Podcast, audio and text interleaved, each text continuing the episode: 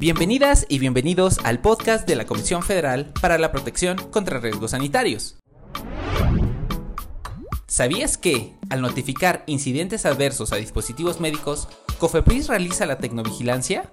Conoce más de este procedimiento y los tipos de incidentes que existen. La tecnovigilancia, también conocida como vigilancia de la seguridad de los dispositivos médicos, es un conjunto de actividades que tienen por objeto la identificación y evaluación de incidentes adversos producidos por los dispositivos médicos en uso, así como la identificación de los factores de riesgo asociados a estos, con base en el registro y evaluación sistemática de las notificaciones de incidentes adversos con el fin de determinar la frecuencia, gravedad e incidencia de los mismos para prevenir su aparición y minimizar sus riesgos. Lo anterior se lleva a cabo cuando se realiza la notificación, que es el acto mediante el cual se comunica y documenta la existencia de un incidente adverso previsto o imprevisto al Centro Nacional de Farmacovigilancia a través del sistema en línea de notificaciones de incidentes adversos a dispositivos médicos que podrás encontrar en la página web de la COFEPRIS.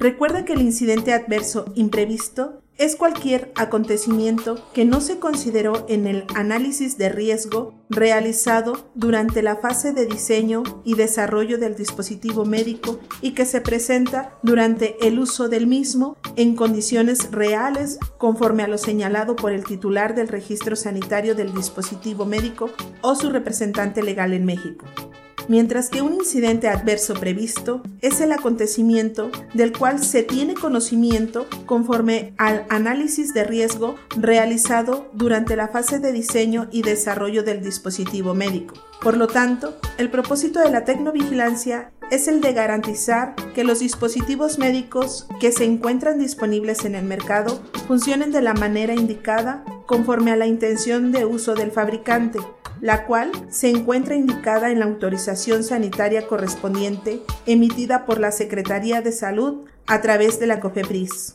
y en caso contrario se tomen las acciones correspondientes para corregir y o disminuir la probabilidad de recurrencia de los incidentes adversos, con lo cual se busca mejorar la protección de la salud y seguridad de los usuarios de dispositivos médicos.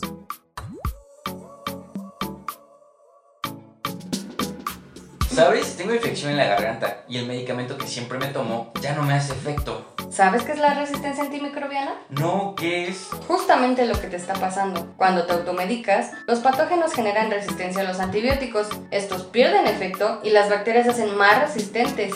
Así funciona la resistencia antimicrobiana, una de las 10 principales amenazas de salud pública a las que se enfrenta la humanidad. Aprende más del consumo adecuado de medicamentos en la Semana Nacional para la Protección contra Riesgos Sanitarios.